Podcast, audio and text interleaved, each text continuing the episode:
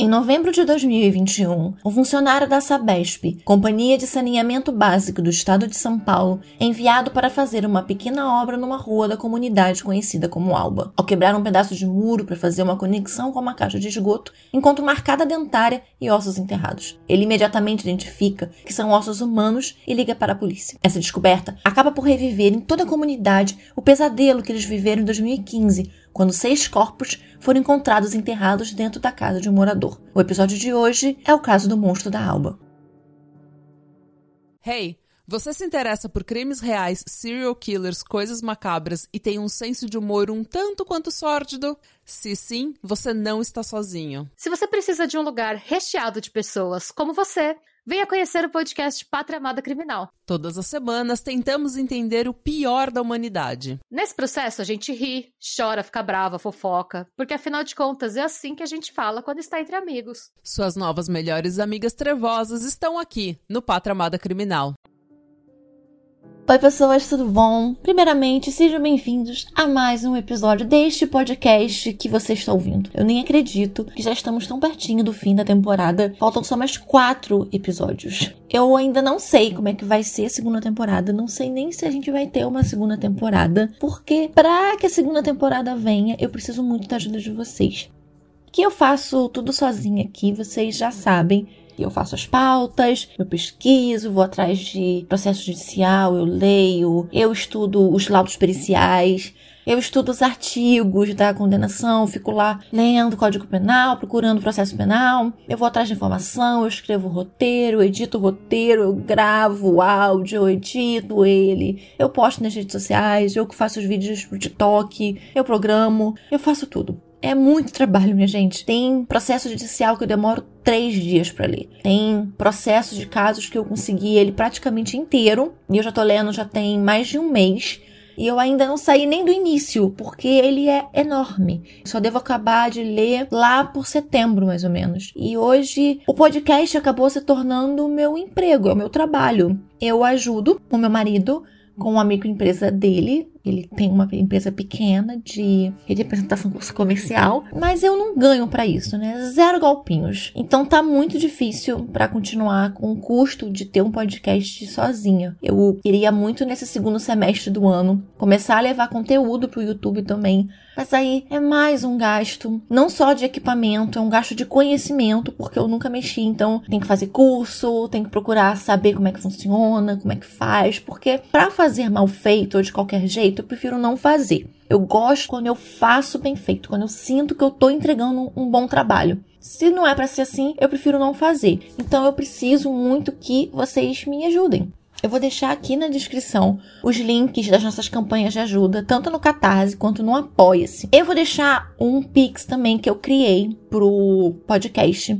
porque as campanhas no Catarse e no Apoia-se, para quem já conhece, são geralmente assinaturas recorrentes, né? Então é como você paga no Netflix, no Spotify, então todo mês você vai estar ali a cobrança. E eu sei que nem todo mundo pode. Então o Pix eu acho que é mais maleável, né? Você ajuda quando pode, se você não puder, não ajuda. Então eu acho que é mais tranquilo. E, gente, eu sei que vocês já ouviram isso, acho que de qualquer podcast que vocês ouvem, mas literalmente é verdade, tá? Qualquer ajuda é ajuda. Já ajuda a pagar hum, plano de internet, a assinatura do meu software, já paga a assinatura do meu Jus Brasil, sabe? É ajuda. Qualquer coisa é ajuda. Ai, magia, eu tô lisa, igual você tá lisa. Mas mesmo assim, eu queria te ajudar. Não tem problema, você pode ajudar. O nosso podcast agora também está no Orelo. Então vocês baixem o app e ouçam por lá. A cada stream a gente ganha por volta de 0,03 centavos. É pouco?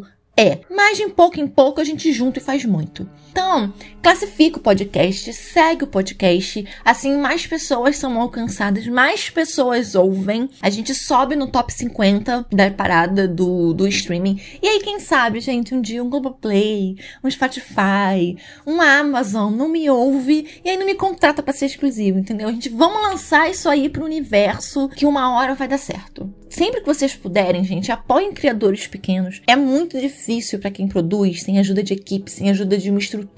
É possível? É possível. Tanto que eu tô aqui agora no 16 episódio sozinha, de tudo. Então, é possível, só que demora três vezes mais. Você precisa se esforçar três vezes mais e é muito frustrante. Muito desanimador às vezes, sabe? Eu praticamente, nessa temporada do Sob Investigação, eu deixei minha vida. Eu deixei meus estudos, eu tinha que fazer um curso de especialização agora. E eu não tô tendo tempo, porque eu tenho uma leitura obrigatória para fazer. E eu simplesmente não consegui nesses últimos três meses pegar nas apostilas para ler. Então, é muito difícil fazer tudo sozinha, não tem alguém que te ajude, sabe? Então, já que eu não consigo contar com uma equipe que produza comigo, eu preciso pelo menos contar com vocês que estão aqui me ouvindo, que me seguem. E a gente pode aí trans se transformar numa grande família que nós, eu acredito que a gente já é, porque eu já me sinto amiga. Vocês veem que eu fico aqui batendo papo com vocês, revoltada, como se a gente fosse super íntimo. Então, nós só somos super amigos. Então, vamos nos ajudar, preciso da ajuda de vocês E é isso, gente. Eu quero muito voltar com a segunda temporada, mas sozinha eu não sei se eu consigo, então eu preciso contar com vocês. Seja em orações, seja em curtidas, em compartilhamentos, seja financeiramente. Tamo juntos e é isso. Agora, bora pro caso, porque afinal de contas é para isso que vocês estão aqui. Na comunidade conhecida como Favela Alba, no bairro de Jabaquara, na cidade de São Paulo, em 2015, morava Jorge Luiz Moraes de Oliveira, de 41 anos. O Jorge, ele fazia bicos de pintor e de pedreiro, desde que havia sido demitido de uma transportadora. Nos anos 90, o Jorge havia cometido dois homicídios. Em fevereiro de 1994, ele matou com cinco tiros porteiro Antônio Romão da Silva, com 22 anos na época. O Jorge justificou que teria matado o Antônio porque o Antônio havia abusado sexualmente da prima de um amigo dele o que nunca foi provado. No ano seguinte, em maio de 1995, ele assassinou o marceneiro Nilian Joanices Vera San Martin, de 32 anos. Jorge acusou Nilian de ter invadido a casa dele e ter roubado a sua bicicleta. Lilian estava num bar e o Jorge entrou nesse bar. Ele puxou Lilian para fora e com um taco de sinuca furou o rosto dele o Jorge pegou uma pedra no chão mesmo e ficou batendo na cabeça do Nilian até o matar. Pelas duas mortes, o Jorge foi condenado a 18 anos no total. Pelas duas mortes, Jorge foi condenado a 18 anos no total. 4 anos pela morte de Antônio e 14 anos pela morte de Nilian. Jorge foi solto em janeiro de 2013 e assim que ele foi solto, ele voltou para a rua Francisco Emídio da Fonseca Teles, na favela Alba. Ele foi morar com a irmã dele, na casa dos fundos de um terreno, localizado bem num beco, onde na casa da frente morava sua mãe e os irmãos, e aí no meio ficava a casa do pai. Mas Jorge só ficou morando com a irmã até novembro de 2013, quando ela acabou se mudando. A maioria dos vizinhos dizia que Jorge era aparentemente normal. Ele era calmo, sempre parava para conversar, e ele era muito conhecido na região ali da comunidade, porque ele estava sempre fazendo algum trabalho, uma reforma para alguém, né? Como eu disse, ele era pintor e pedreiro. Então, sempre estava fazendo bico em alguém, pintando uma casa, quebrando alguma coisa, subindo um muro, fazendo alguma coisa. Então, ele era muito conhecido porque ele já tinha trabalhado praticamente para todo mundo. E a família do Jorge morava na favela Alba há muitos anos. O Jorge foi nascido e criado na Alba. Então, não tinha como as pessoas não conhecerem ele. O Jorge, ele também era usuário de drogas, principalmente cocaína. A Maria Irene Moraes, a mãe do Jorge, em entrevista, disse que ele só ficava realmente agressivo quando ele passava um tempo bebendo e usando cocaína. Mas que fora isso, ele era brincalhão, ele era muito falante, era muito tranquilo. Ela e ele acabavam brigando muito. E a partir de um determinado momento, ele passou a fechar a passagem para casa dele, ele colocou um, um, portão, né? E aí ele proibiu que a família fosse até a casa dele sem a presença dele. Todo o caso começou no dia 23 de setembro de 2015. Carlos Neto Alves de Mato Júnior, de 21 anos, conhecido na comunidade como Mudinho. O Carlos, ele era deficiente auditivo, era homossexual e travesti e também usava drogas. O Carlos, na verdade, ele morava na Bahia, mas ele tinha ido passar um tempo na casa da tia dele, que morava na favela da Alba. Naquele dia, ele e um amigo que o Jorge identificou nos autos como japonês. Bem, o Carlos e um amigo foram na casa da Adriana, que era uma amiga do Carlos e também era vizinha do Jorge. A Adriana, ela contou que ficaram ali conversando. Ela, o Jorge, o Carlos e o Igor. Igor era o amigo do Carlos, né? Que o, o Jorge disse que era o japonês. Aí eles ficaram ali, né, os quatro conversando, até que o Jorge chamou o Carlos para ir na casa dele. Depois ela contou também que ela entrou. E aí, depois, né, no dia seguinte, o, o que o Igor contou é que os três caras, os três homens ficaram ali batendo papo, conversando. E aí o Igor decidiu descer um pouquinho na rua onde tinha um bar. E ele foi comprar cerveja. E aí, quando ele voltou, nem o Carlos e nem o Jorge estavam mais ali na rua. E aí ele ficou batendo no portão do Jorge. Jorge não atendeu, ele não ouviu nada e aí decidiu ir embora para casa. Bem, o Carlos não apareceu em casa. Então, assim que ele não voltou, a família e os amigos começaram a procurar ele por toda a comunidade. Até que descobriram que o último lugar em que o Carlos tinha sido visto era com o Jorge. No dia 25 de setembro, o Jorge saiu muito cedo de casa. Isso dois dias depois, tá? Daquele dia lá que o Carlos e o Igor e o Jorge estavam conversando.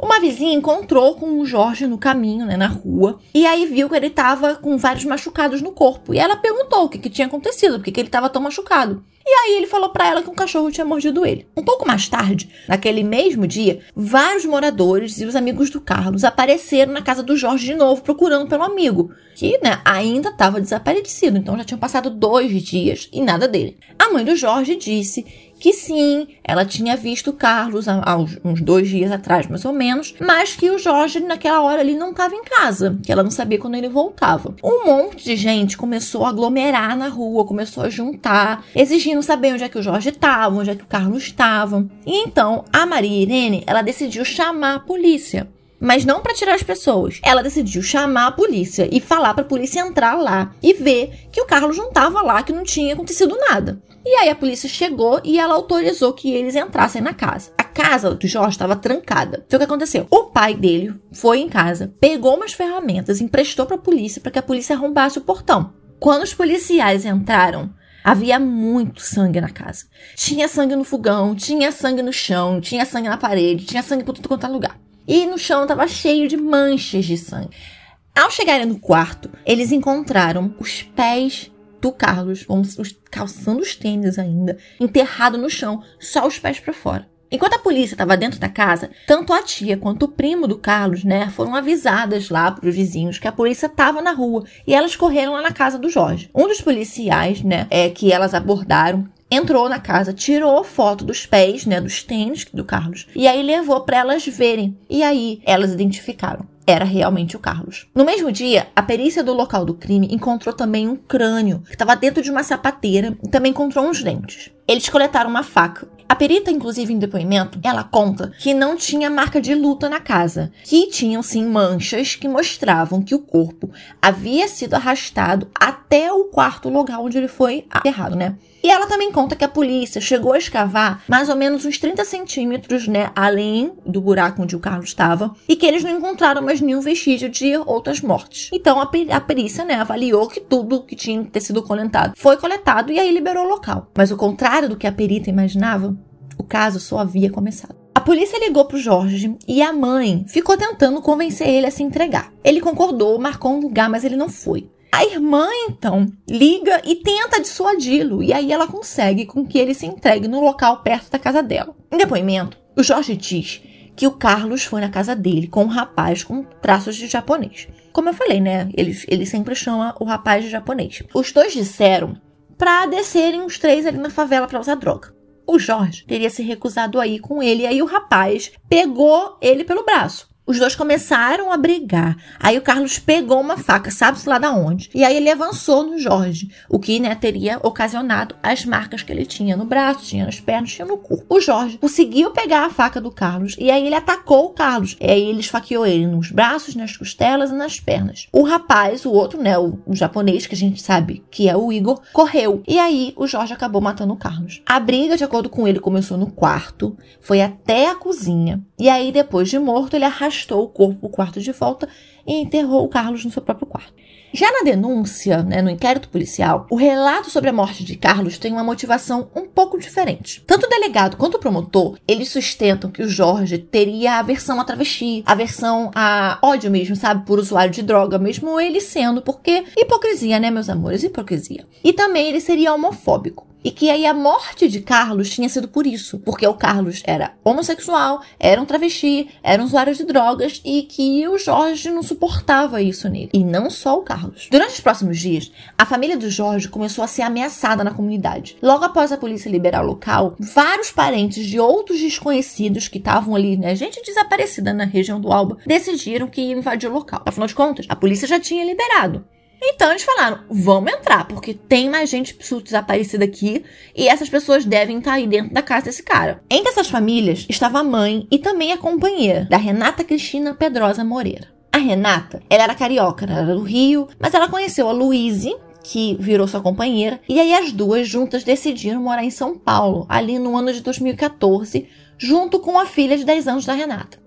No início de janeiro de 2015, bem no início do mês, a Renata saiu com um grupo de amigas para beber. Inclusive, uma dessas amigas era conhecida como Baiania, que é a Andrea. E daqui a pouco vamos falar dela também. E aí elas foram nesse grupo, foram ali para perto da Alba. No dia 10 de janeiro, a dona Maria de Fátima, que é a mãe da Renata, ela fica sabendo por uma vizinha da filha que a Renata tinha saído e não tinha mais voltado. A dona Maria de Fátima e o ex-marido decidem para São Paulo e aí eles começam a espalhar cartazes com foto da filha, a perguntar ali na redondeza se alguém tinha visto, mostrando a foto dela.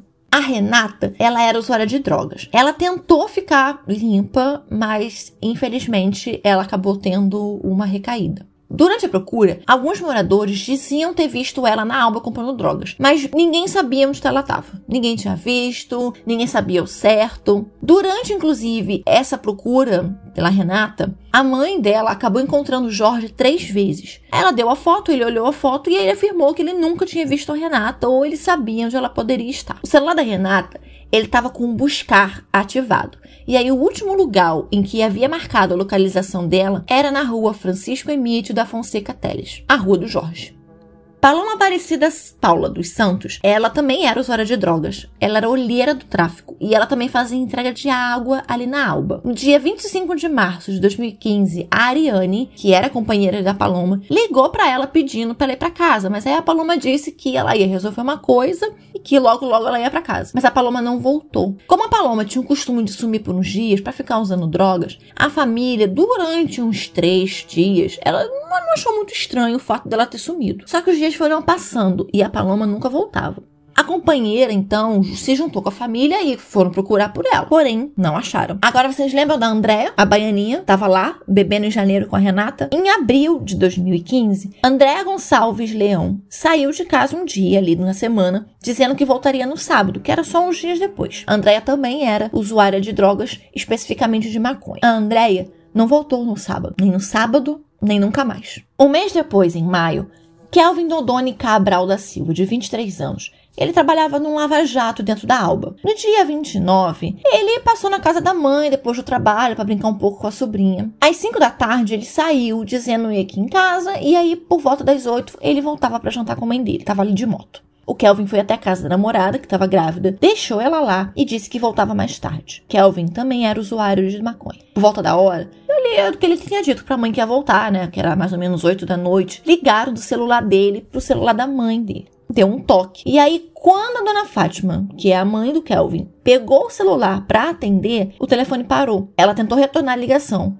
mas aí já deu como celular desligado. Ele nunca mais foi visto pela família. Natasha Silva dos Santos, de 21 anos, vendia livros didáticos de porta em porta. No dia 1 de julho de 2015, ela e duas cunhadas, Tatiana e Maria Teresa, foram oferecer livros na favela Alba. A Natasha havia tido problemas com drogas, mas ela tinha conseguido se recuperar, então ela tava naquela ainda, sabe? Tentando sair dessa. A Natasha e a Tatiane foram para a rua Francisco Emílio. A Tatiane bateu no portão ao lado da casa do Jorge e a Natasha no portão ali do terreno das casas da família do Jorge. A Tatiane entrou numa casa vizinha para mostrar os livros, né, para moradora, e aí ela ficou lá mais ou menos, de acordo com o depoimento dela, por meia hora. Quando ela saiu, ela já não encontrou mais a Natasha. Ela foi no portão do Jorge, né? Já que foi o último lugar que ela tinha visto a Natasha. O Jorge atendeu, mas ele disse que não tinha visto ninguém, não sabia quem era. Durante a procura, alguns moradores disseram teriam visto a Natasha saindo com uma pessoa. Outros disseram que ela estaria no barraco, sendo estuprada por vários homens.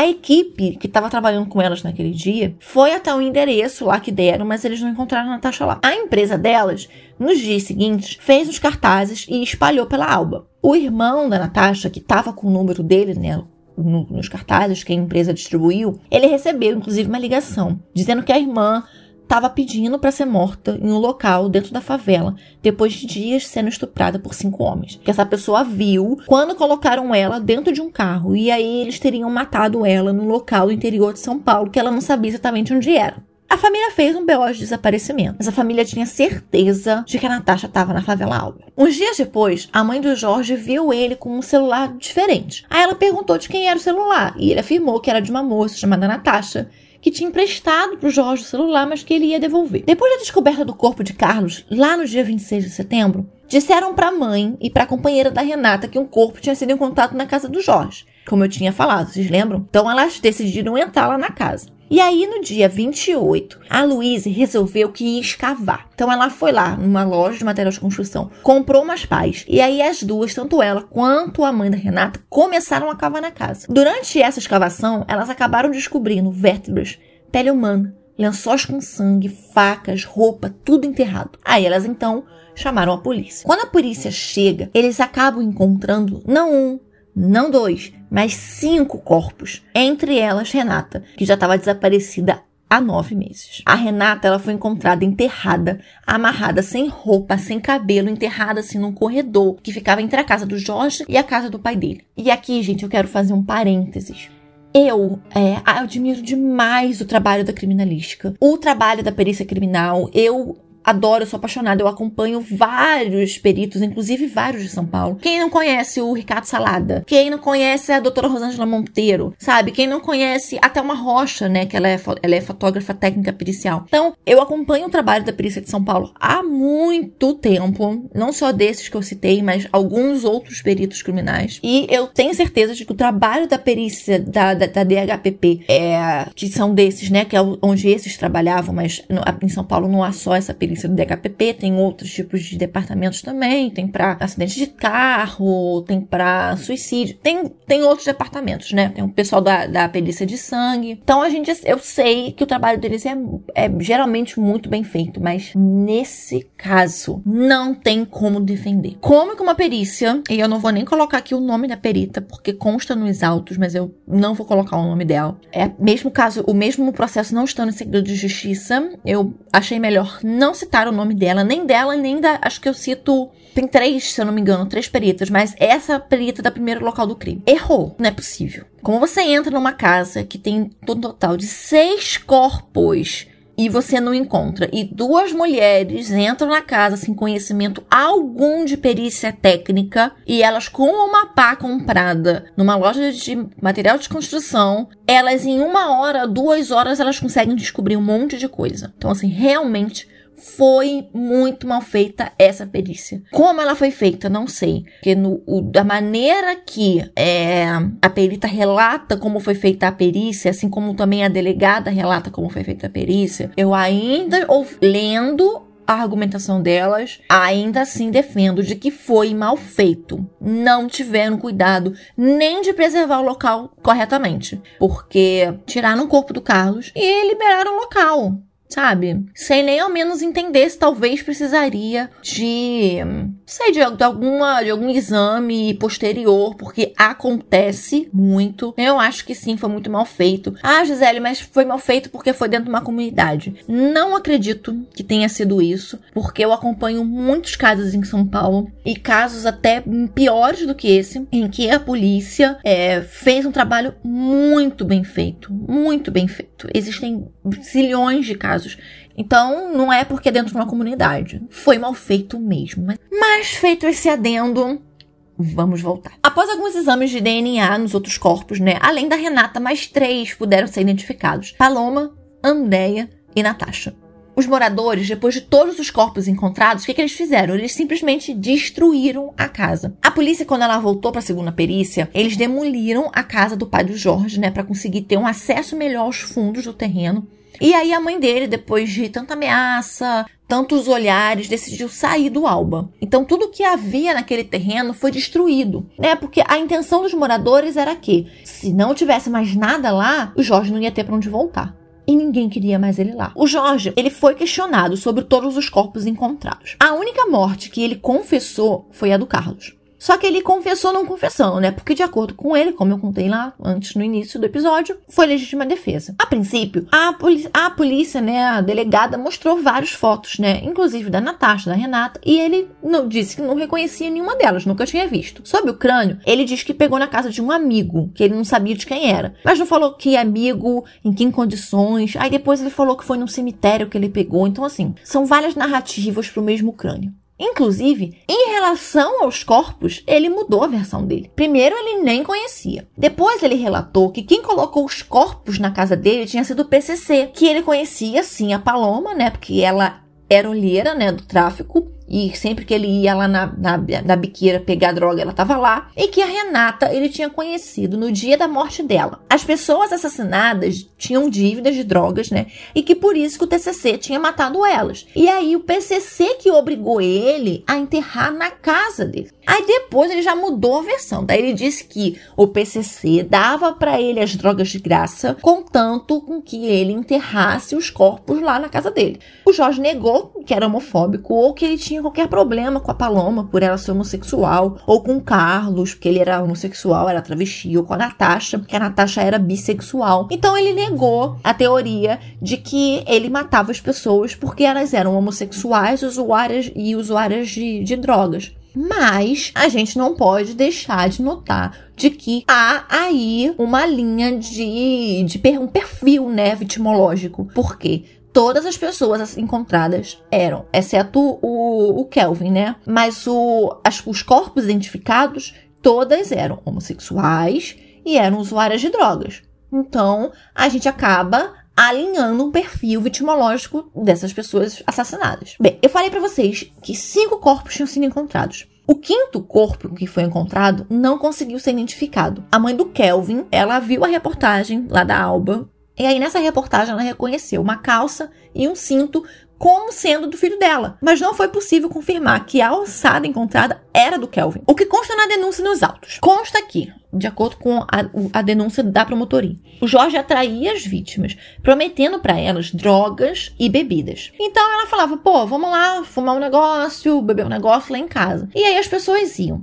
Todas as vítimas em laudos antropológicos apontam fraturas com lesões de esganadura, asfixia mecânica por contrição cervical, né, na modalidade de estrangulamento, e, no caso do Carlos, hemorragia interna aguda traumática causada por um instrumento pérfuro cortante. No corpo do Carlos tinha um fio no pescoço, mas, de acordo com o laudo necroscópico, e no caso dele, como o corpo estava, como eles chamam, né, de fresco, né, recém, recém assassinado, então como ela estava completamente inteiro, então foi feito um laudo necroscópico, tá? Foi feito no IML. Então aí, apesar do fio no pescoço, ele não foi assassinado por asfixia ou estrangulamento, esganadura. Ele realmente foi esfaqueado. Então por isso que a causa, né, foi uma hemorragia interna causada por instrumento pérfuro cortante. E aí, no caso, esse instrumento pérfuro cortante é a faca. Em algumas fontes diz, eu acho que eu encontrei, diz que o Jorge teria sido condenado por um estupro que ele teria cometido também em 2015. Mas no processo que eu li, e eu li tudo que tinha disponível nesse processo e não foi pouca coisa. Demorei três dias para ler esse processo. Há citação de uma acusação de estupro, mas no processo consta que o juiz pugnou pela impronúncia. Ah, mas Gisele, o que, que significa pugnar pela impronúncia? Significa que o juiz não viu provas que corroborassem a acusação, a denúncia. Então ela não aceitou essa denúncia de estupro. Então por isso ele não teria sido é, julgado. Mas eu quis trazer para vocês essa informação, porque nas fontes que eu vou deixar lá no blog, como sempre, se você não for lá ver, você vai lá ver, inclusive algumas fotinhos que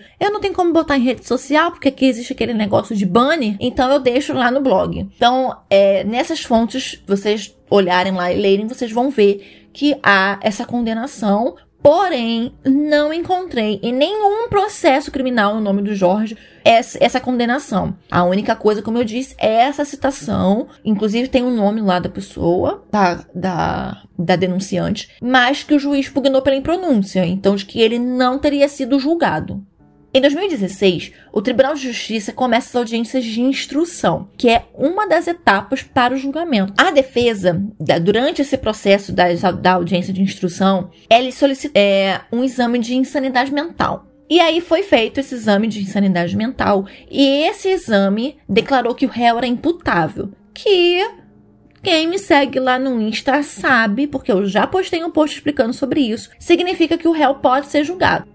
No laudo médico constata que, abre aspas, doença ou transtorno mental que prejudicasse sua capacidade de entendimento e ou determinação quanto às ações que lhe são imputadas. Fecha aspas. O que significa que, independente dele ter qualquer doença ou se ele tivesse qualquer transtorno mental, da capacidade dele de entendimento do que estava acontecendo. Então, ele estava completamente ciente de tudo que ele estava fazendo. Portanto, ele pode sim responder normalmente pelo crime. O Jorge, ele foi indiciado nos artigos 121, no segundo, nos incisos 1, 3 e 4. No artigo 121, no segundo, é porque é um homicídio qualificado. E aí os incisos são as qualificadoras. Então, ele foi o homicídio, a acusação dele, né, teve três qualificadores, que foi motivo torpe, emprego de asfixia, emboscada ou recurso, né, que torne impossível a defesa da vítima. Ele também foi incluído é, no artigo 211, que é a ocultação de cadáver. O Jorge ele foi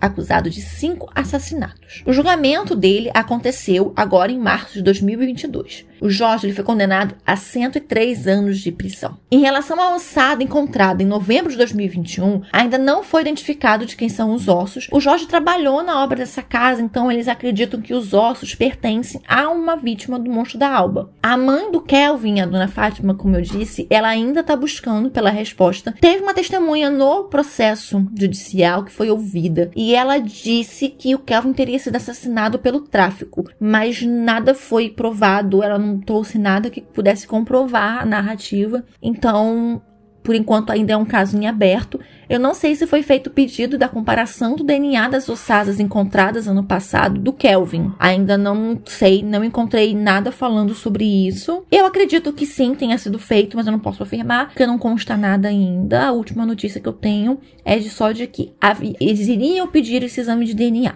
Então foi isso. Esse foi o episódio de hoje. As nossas redes sociais estão na descrição. E como sempre, o roteiro e as fontes de pesquisa eu vou deixar lá no blog. Todos os links das nossas campanhas de apoio também estão na descrição. Então, se você puder ajudar. Sobre livre espontânea pressão, você pode ajudar. Se você gostou, você deixa sua classificação, deixa lá seu coraçãozinho. É muito importante o podcast fazer alcançar mais pessoas, subir nas pesquisas de procura dos streams. E é isso, gente. Vocês sabem, a gente tem um encontro no próximo episódio. Então eu fico aguardando você vocês. Beijos! Hey! Você se interessa por crimes reais, serial killers, coisas macabras e tem um senso de humor um tanto quanto sórdido? Se sim, você não está sozinho. Se você precisa de um lugar recheado de pessoas como você, venha conhecer o podcast Pátria Amada Criminal. Todas as semanas tentamos entender o pior da humanidade. Nesse processo a gente ri, chora, fica brava, fofoca, porque afinal de contas é assim que a gente fala quando está entre amigos. Suas novas melhores amigas trevosas estão aqui no Pátria Amada Criminal.